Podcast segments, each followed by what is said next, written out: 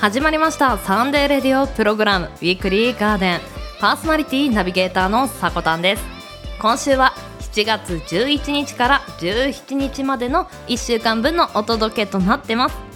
こんにちは。週末週明けいかがお過ごしでしょうか？というところでこのウィークリーガーデンの2回目がアップされるのが7月11日日曜日となってますがこの7と11という数字。並ぶと何か思い浮かぶものはありませんか？身近にありますよね。そうです。セブンイレブンです。本日7月11日はセブンイレブンの日ともなってるんですよね。いやー身近なコンビニというか行ったことない人の方が絶対に少ないと思うんですけれどもこの日本ですと。皆さんの好きなね商品とかはありますでしょうか？私もこのコンビニのまあスイーツのお話やおにぎりのお話止まらなくなるのでね商品名はまではちょっとね紹介はしないでおこうかなと思うんですがね。まあこのセブンイレブンさんあのあまりにも身近でちゃんと知ってる人というのも少ないのかもしれませんのでちょっとこちらの方情報を紹介させていただきます。セブンイレブンはアメリカ合衆国発祥の大手コンビニエンスストアチェーンです。日本においては株式会社セブンアイ・ホールディングスの子会社でコンビニエンスストア最大手の株式会社セブンイレブンジャパンが事業展開しています。チェーンストアとしても世界最大の店舗数を展開している企業であるということでした。何でしょうね。あの身近にあるがゆえにあのすごい企業だっていう認識が薄いんですよね。そこが魅力でもあるのかもしれないなと思ったんですけれども、まあ、本日ねぜひ1年に一度のセブンイレブンの日となってますので足を運んでみるのはいかがでしょうか。では毎週日曜日 AM10 時今週の記念日のクロストークを中心に週替わりのショートコーナーやゲストやコンテンツイベントなどをレコメンドするコーナー。そんなあなたの耳へ届ける45分から1時間のラジオ番組です。音声配信アプリスプーンスタンド FM インターネット視聴サービスのポッドキャスト YouTube さまざまなプラットフォームで配信中。提供はウィークリーガーデン制作部およびサコメ有志にてお届けしております。それでは今週もウィークリーガーデンオープンだ。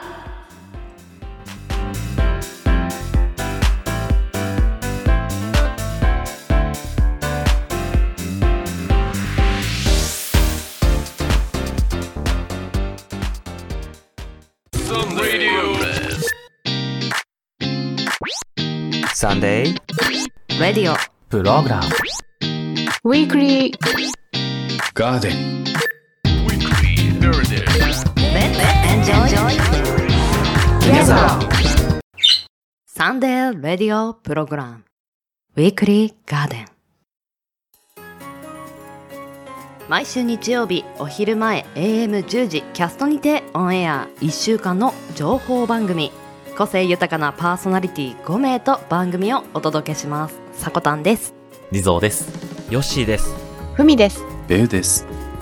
番組オリジナル BGM をはじめメインコーナーの今週の記念日はクロストークにてお届けです。季節に沿ったコーナーゲストを紹介するコーナーなど情報は盛りだくさん。ラジオコンテンツウィークリーガーデン。7月4日日曜日午前10時からオープンです。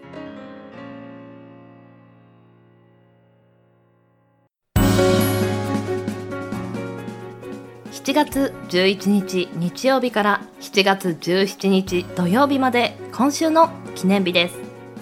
こちらは一般社団法人日本記念日協会のホームページに記載されている協会に登録された記念日を紹介していきます。今週全体の項目数は46項目でした。担当はさこ担当。ふみです。よろしくお願いします。よろしくお願いしますはい始まりましたね新番組。始まりました。2週目です。どうですか？あの具合の方は？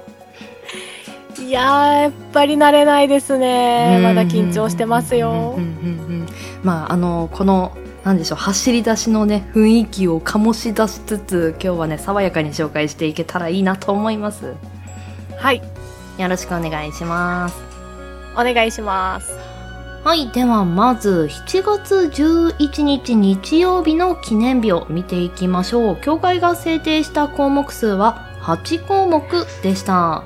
その中からご紹介するトピックがロコモコ開きの日。お。ハワイ州観光局が制定しています。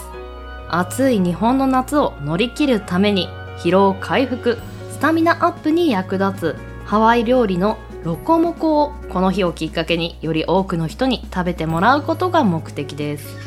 日付は7と11で夏のいい日夏の「な」が7「いい」が11ですね。711の語呂合わせから7月11日に制定されていました。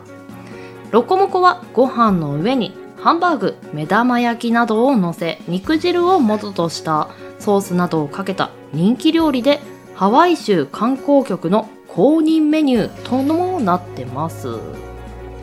なんかロコモコってカフェメニューなイメージあるけどふみちゃん好きですか？好きです。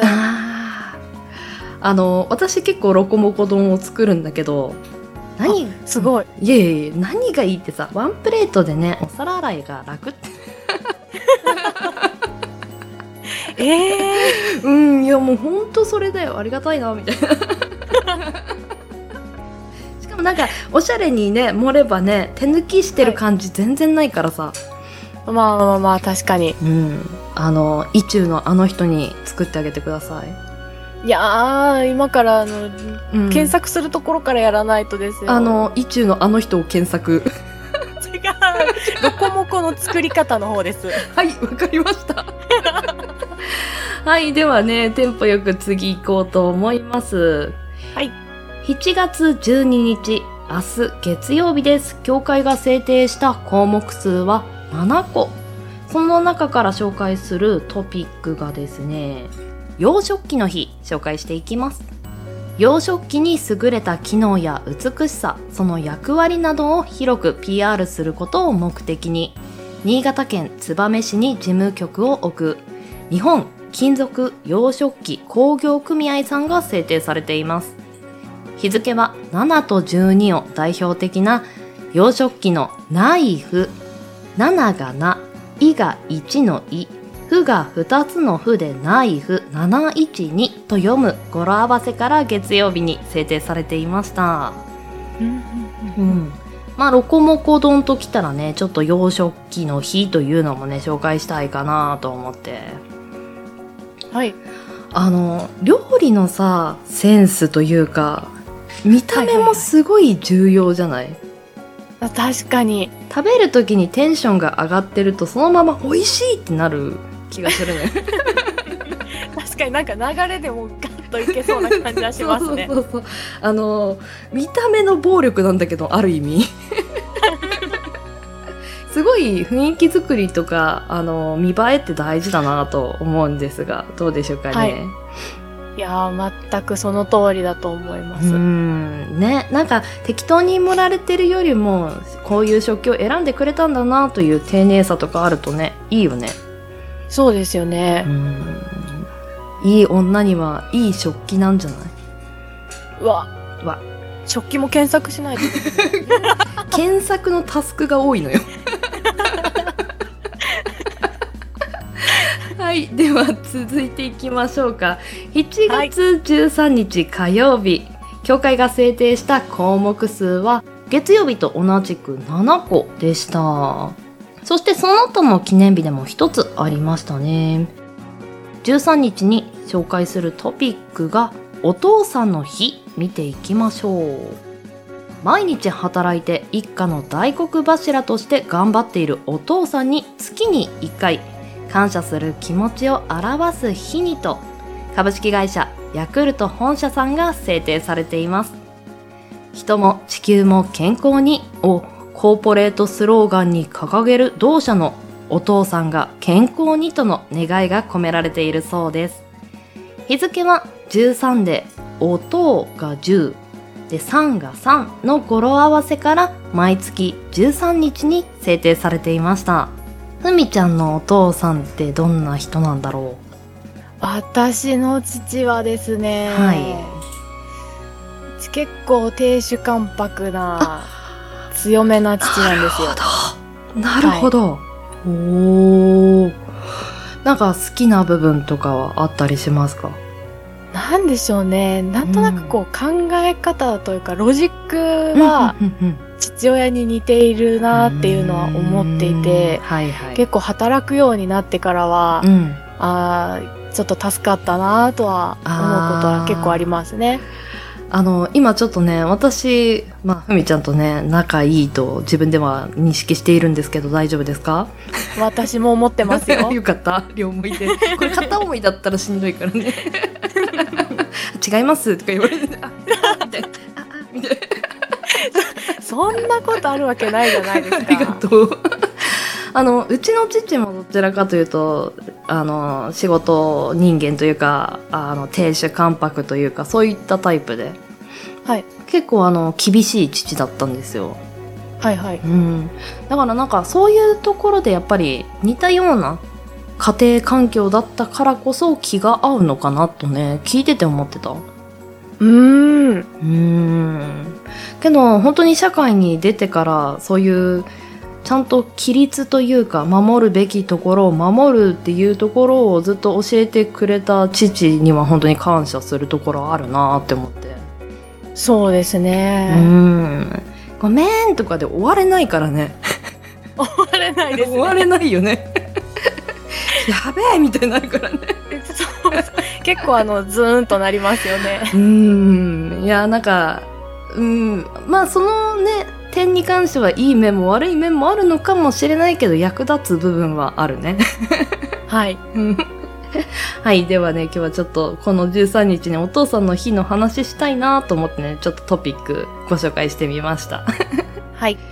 はい。では、水曜日14日ですね。協会が制定した項目数は6項目です。私が紹介するトピックスが、月で拾った卵の日。紹介していきます。菓子の木の屋号で山口県内各地で和洋菓子の販売を行っている山口県柳井市に本社を置く朝日製菓株式会社さんが制定されています。日付は1987年7月14日にその1号店をオープンしメイン商品の月で拾った卵が発売されたことから7月14日水曜日に制定されていました。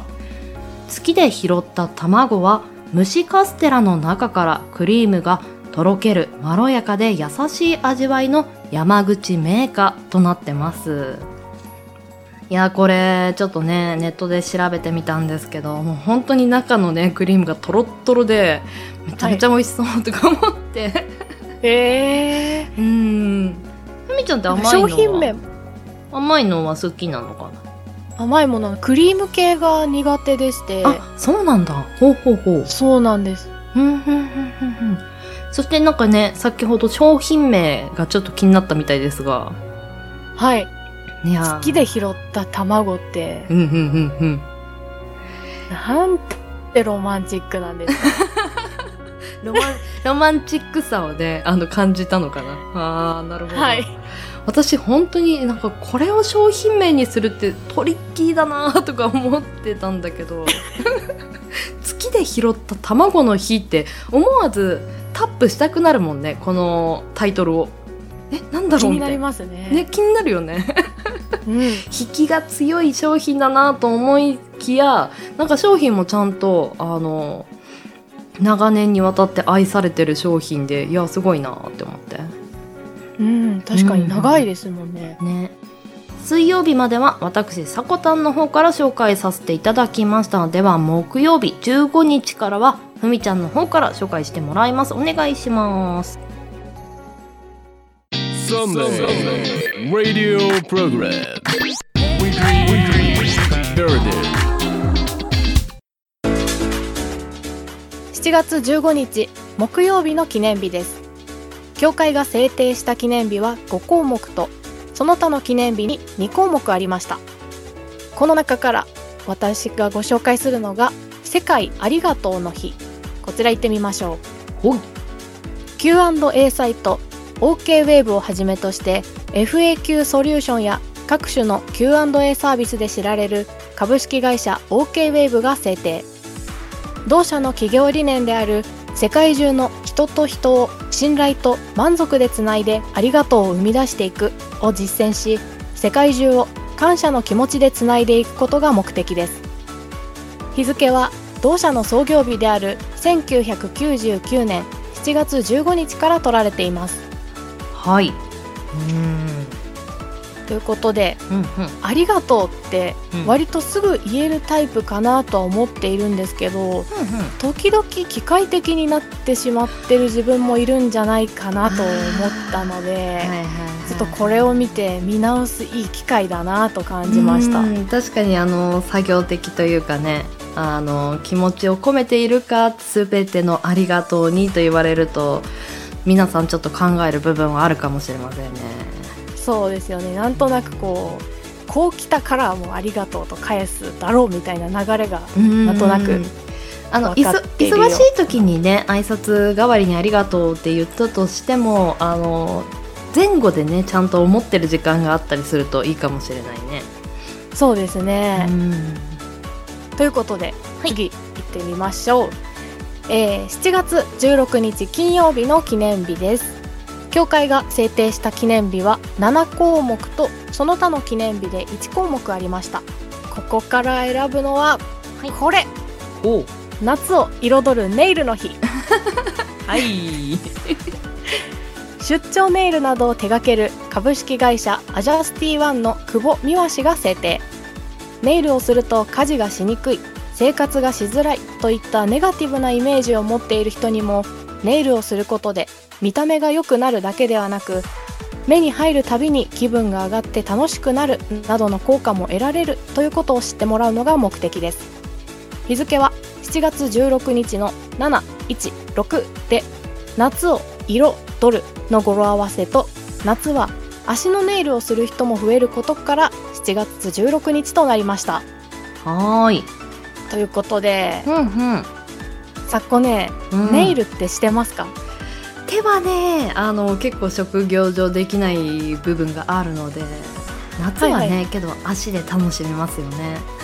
やっぱそうですよね。うん。つま先出す機会増えますからね。そう。あれ？足元のネイルってなんて言ったっけ？えっ、とペディキュアですペねディキュアだ。それそれそれ。あのペディキュアだとそんなにさあの目には入るんだけどやっぱり目線下げたりしないと目に入らないからちょっと冒険できるよね。そうですね。うん。これぞまさにおしゃれは足元からっっていうやつでしょうか。そうだね。えふみちゃん手のネイルはしてる？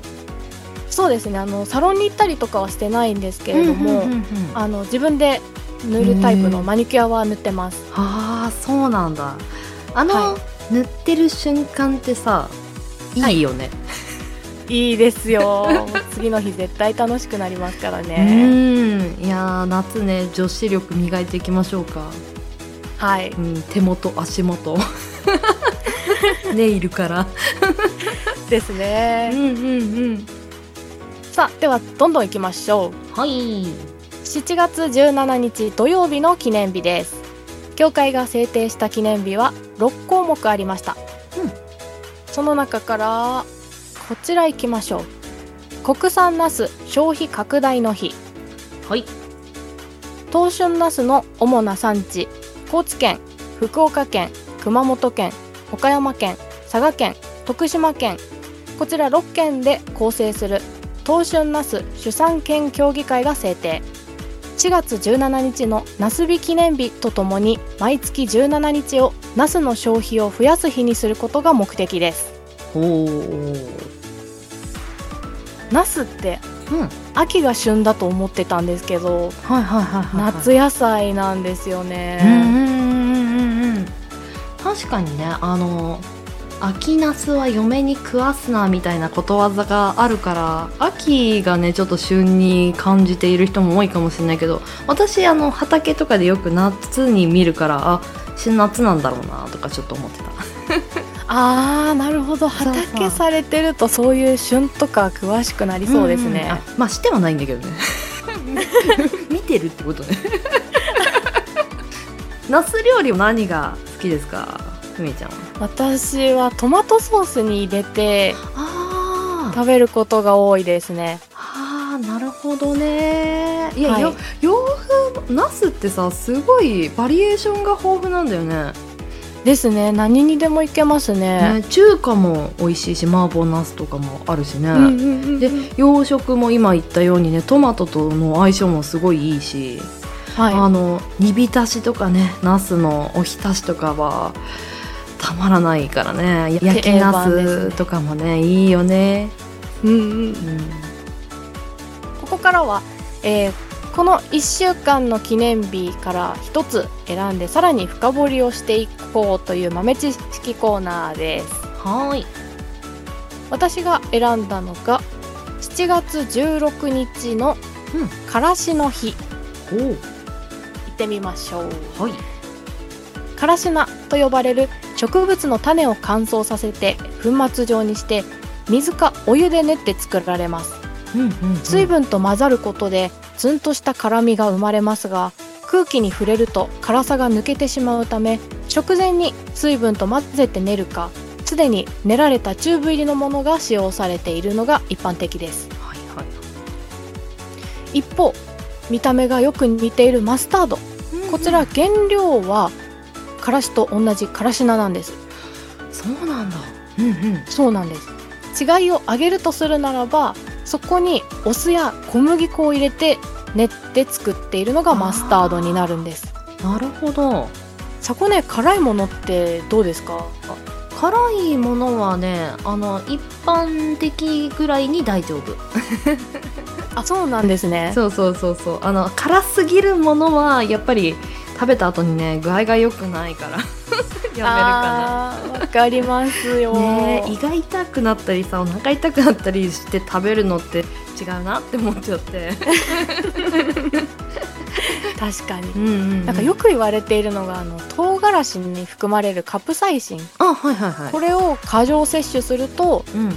お腹を下してしまうみたいなこと言われてますね。うんまあ今挙げてくれたからしもねその辛みを引き立てるというかね料理にを引き立てる辛み調味料の一つだけど何が一番好き？ふみちゃんは。私はそうだな。唐辛子かわさびで迷うんですけど。唐辛子ですね。あーあ唐辛子さちなみにそのいろいろあるじゃん。唐辛子も一味だったり七味だったりその唐辛子の輪切,、輪切りというかさああいうのだったりまんまだったりの中だとどれがいい、一味唐辛子好きです。一緒？一緒？ですよね。あの純粋な唐辛子が一番美味しい、しかもあの輪切りのやつもいいんだけど輪切りだけ食べると辛すぎるじゃんそうなんですよ、ね、たまにほらあの輪切りがいっぱい入ってるところをさ一口でパクッと食べちゃうとうってなる時 あるあるじゃん。ありますあります。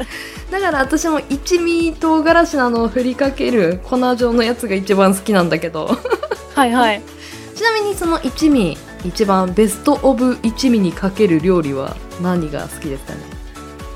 ベストオブ一味か、うん。そうだな、私会社のお昼ご飯でコンビニの麻婆豆腐を買うことが多いんですよ。はいはいはい。それには追加でかけちゃいますね。なるほど。デスクに毎一味置いてます。うーん私も前も置いてた。いや一味いいのよね。七味も全然あの違った味わいがあっていいんだけどシンプルに辛みが欲しい時は一味が好きだな私も。そうですね私ベストオブ辛みあの一味をベストオブ一味料理ははい。そば。あーそば。うん。わかる、うん、あのそばにつゆの方にかけるんじゃなくてはい。麺の方にかけるんですよ。とじゃないとやらないですよね。そう。直がけって。そうあのー何がいいってつゆに一味を入れちゃうとはい。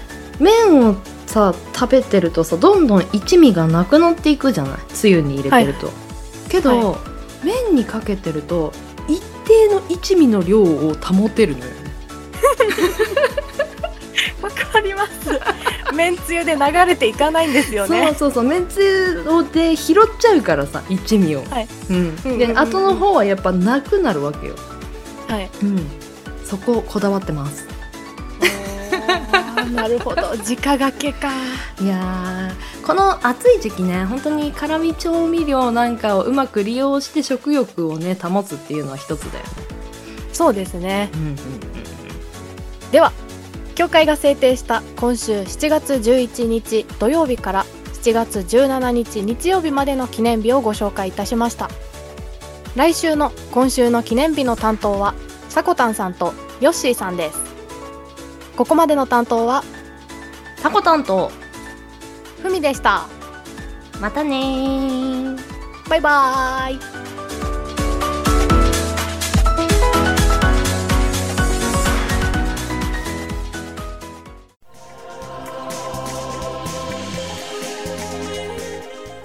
その星においては、人の思いに登ったことはすべて形となって現れると言われています。惑星ソラリス。その星に住んでいる私ソラリスがお届けしているソラリス星の風ラジオ。皆さんお聞き及びですか？聞かなくても確かに損はない程度の中身ではありますが、しかし聞いていただくならば一日の健やかな始まりに多少なりとも貢献させていただけるかもしれません。ほぼ毎日と言いながら、週4回程度にとどまっている惑星ソラリスからお届けするソラリス星の風ラジオ。お相手はソラリスです。お待ちしています。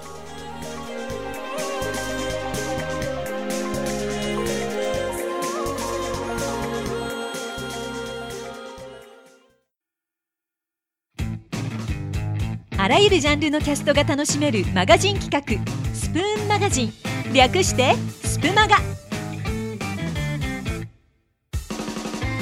各ジャンルのキャストを日替わりで楽しめる総合エンターテインメント番組「スプマガ」ラジオバラエティ音楽声劇朗読などなど。総勢44名プラスゲストを迎えてお送りするアソートキャスト番組「スプマガ」2021年2月1日創刊いつでも君に寄り添い素敵な日になるようにページをめくればほらあなたの好きがここにある。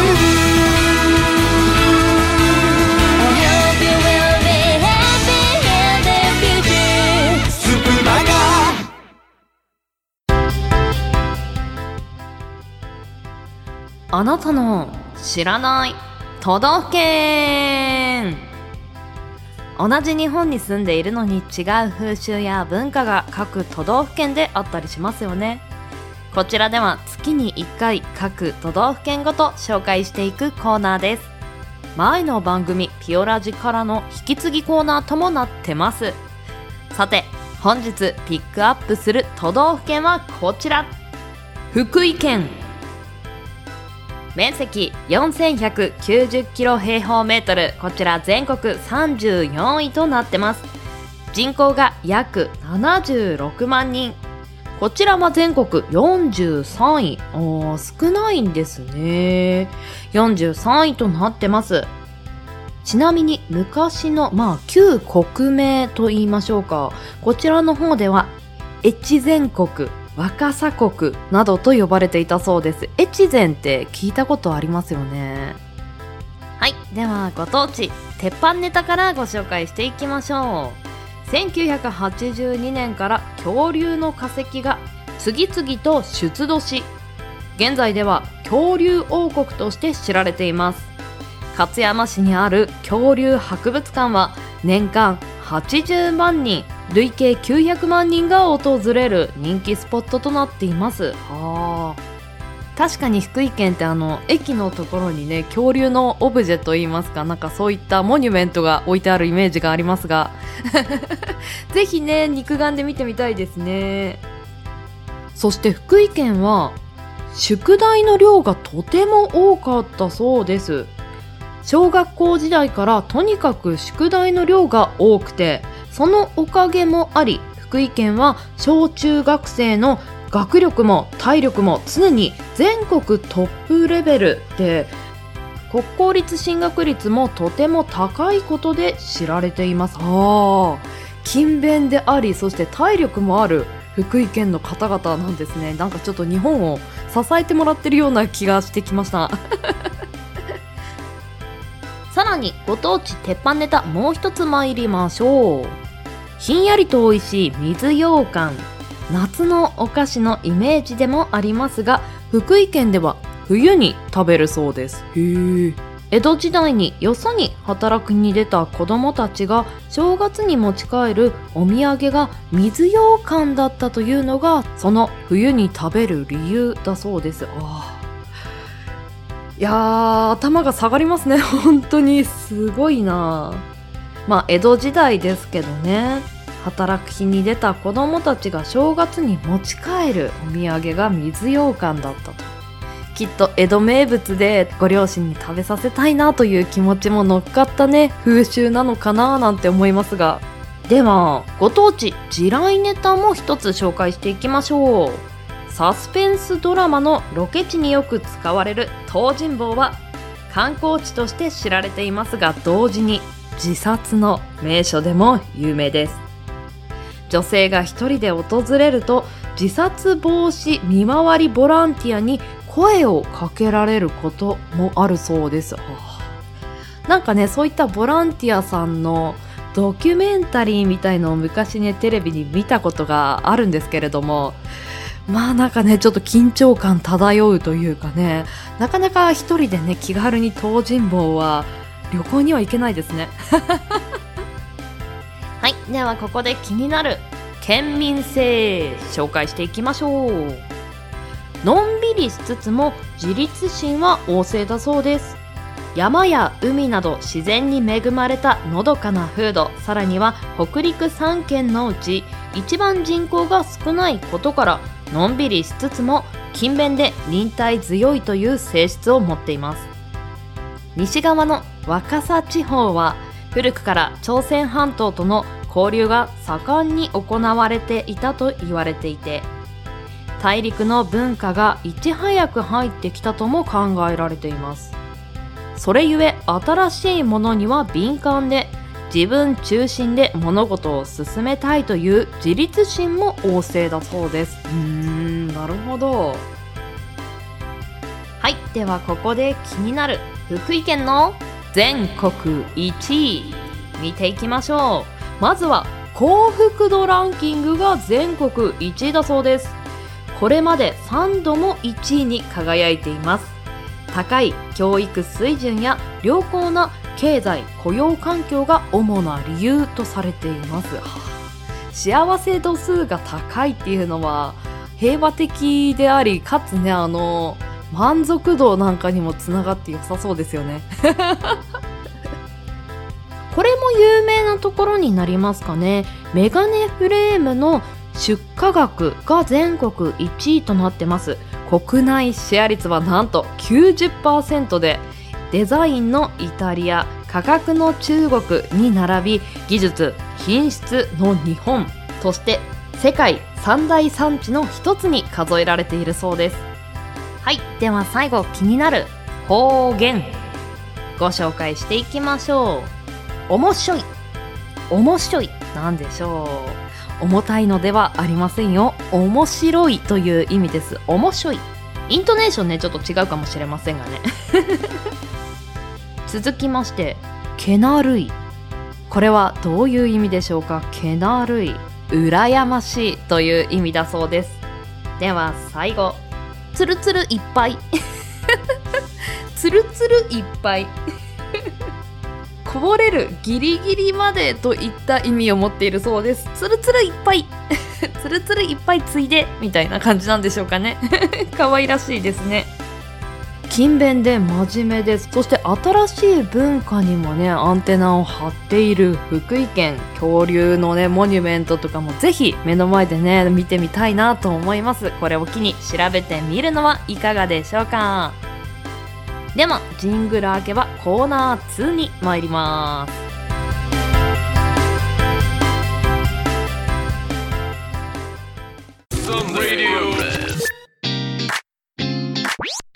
サンデーレディオプログラム Weekly. Garden. Weekly Heritage Enjoy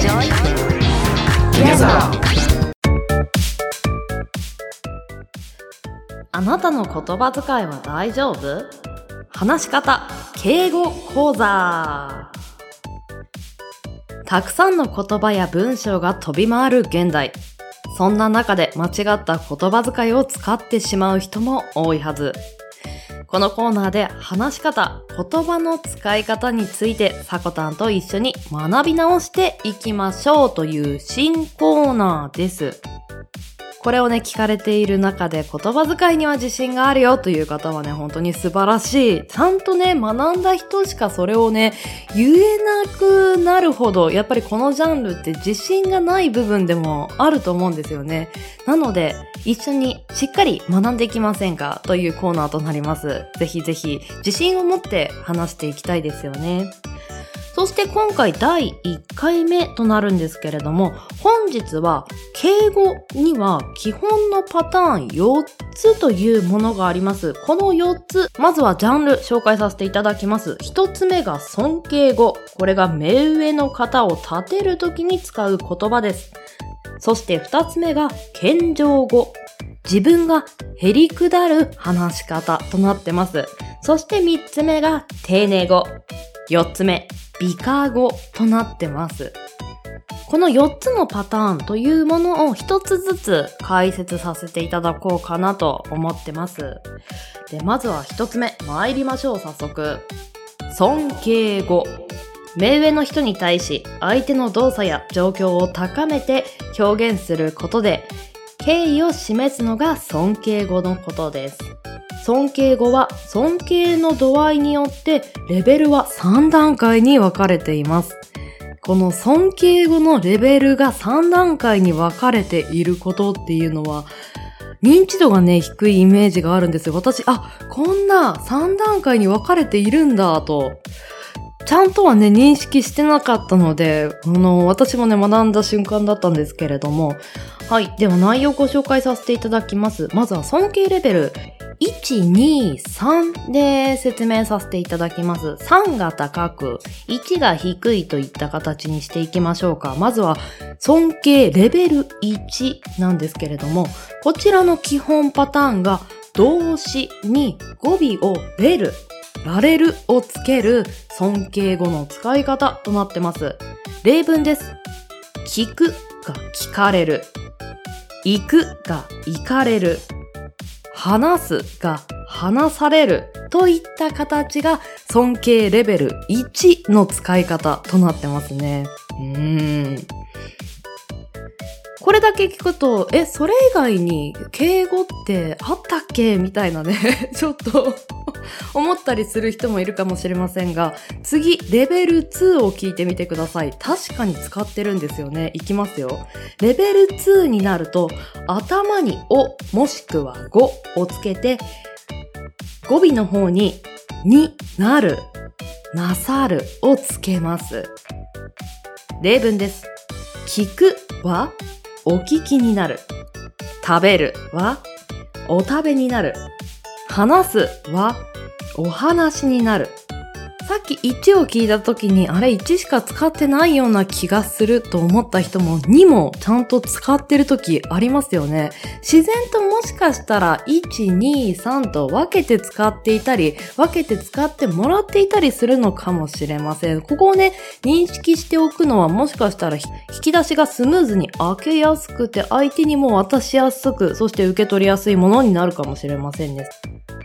では最後、レベル3の尊敬語、最上級ですね。最上級の尊敬語をご紹介させていただきます。こちらに関してはもう言葉自体が変わってきます。食べるは召し上がる。行くはいらっしゃる。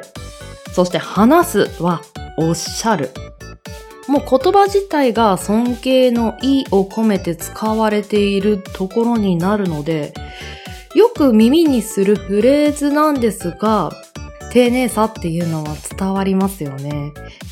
この尊敬語の中のレベルが1、2、3、ま、大きく分けて、1、2、3段階あることをね、ぜひ頭の中に入れておいてください。では続きまして、謙譲語についてお話しさせていただきます。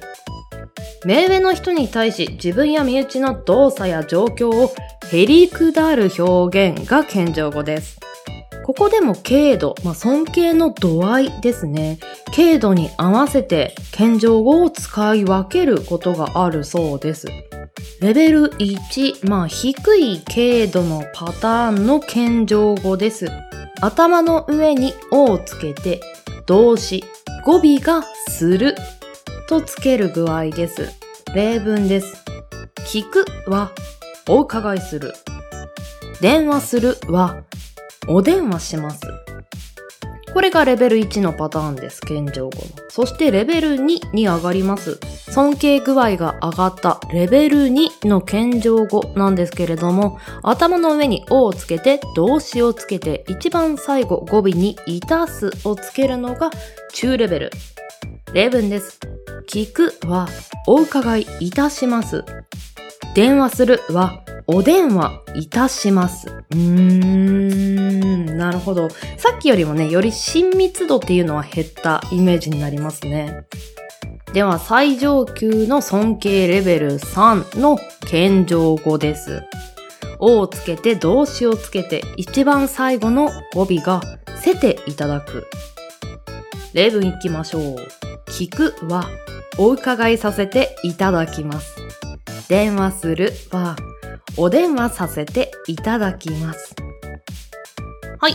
本日は敬語の基本パターン4つのジャンルを紹介させていただく予定だったんですけれども、尊敬語、謙譲語、丁寧語、美化語についてお話ししようと思ってたんですけれども、尊敬語、謙譲語だけでね、時間がいっぱいになってしまったので、第2回目のこのコーナーで続きはまたお話しさせていただきたいと思います。皆さんぜひ正しい日本語頑張って覚えていきましょう。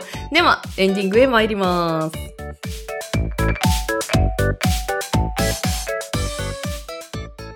Lodo FM, weekly radio program.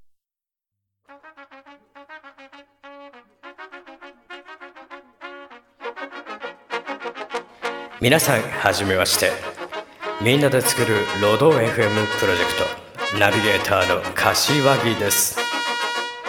今回このロド FM の土曜と日曜日キャスト部門を設立しキャストで活動している方もライブ配信をされている方も録音でロド FM に参加して一緒にロド FM を盛り上げてみませんか？というそんな提案から生まれた企画。その名もキャスターズラッシュ Presented by ロード FM このキャスターズラッシュの中では10分のワンコーナーを毎週5つ紹介。キャスターズラッシュのコーナー担当としてロード FM に参加できる唯一無二のプロジェクトです。ジャンル不問みんなの声で作る新感覚のキャスト配信です。応募要項は Twitter アートマーク FM アンダーバー LODO みんなで作るロード FM をチェックしてください。あなたの声でロードが変わる。さああなたもロードの一員に。キャスターズラッシュ Coming soon FM「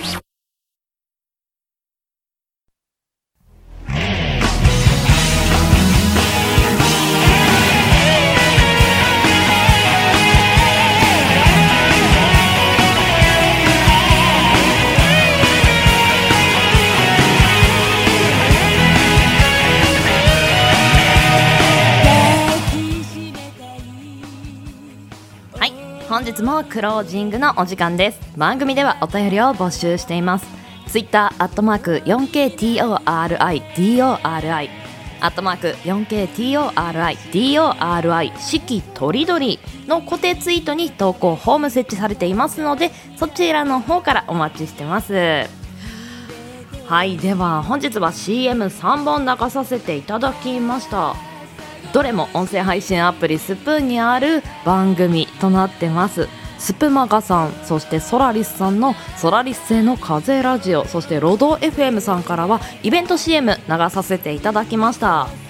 このスプマガの運営陣の一人のふわりさんの方から本日までの台本募集のイベントがありました。締め切りが7月11日。スプ越えペア企画という台本を募集されています。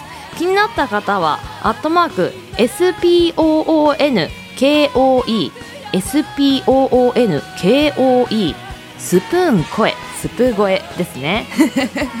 こちらの方検索をかけてみてください。そしてロド FM さんのイベントの方の CM 概要についてはアットマーク LODOFM アットマーク LODOFM ロド FM さんまでツイッターの方検索をかけてみてくださいというところで。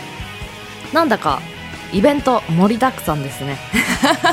いや夏ってリアルの方でもイベントやっぱりしたいじゃないですか。まあけどこのコロナ禍でなかなかねあのいつも通りにお祭りとかね楽しみにしていたイベントというのが行われないのでまあこういったねウェブ上のイベントが盛り上がるっていうのはいいことですよね。ぜひみんなでストレス発散 してねあの盛り上がって楽しんでいけたらいいなと思います。いやー来週からね多分暑さというものは本番になってくるのではないでしょうか。体調管理十分気をつけてお過ごしください。では人生に花と緑を楽しむひとときを。ここまでのお相手はさこたんです。この番組の提供はガーデン製作部およびサコメン有志の提供でお届けさせていただきました。皆さん良きウィークリーを。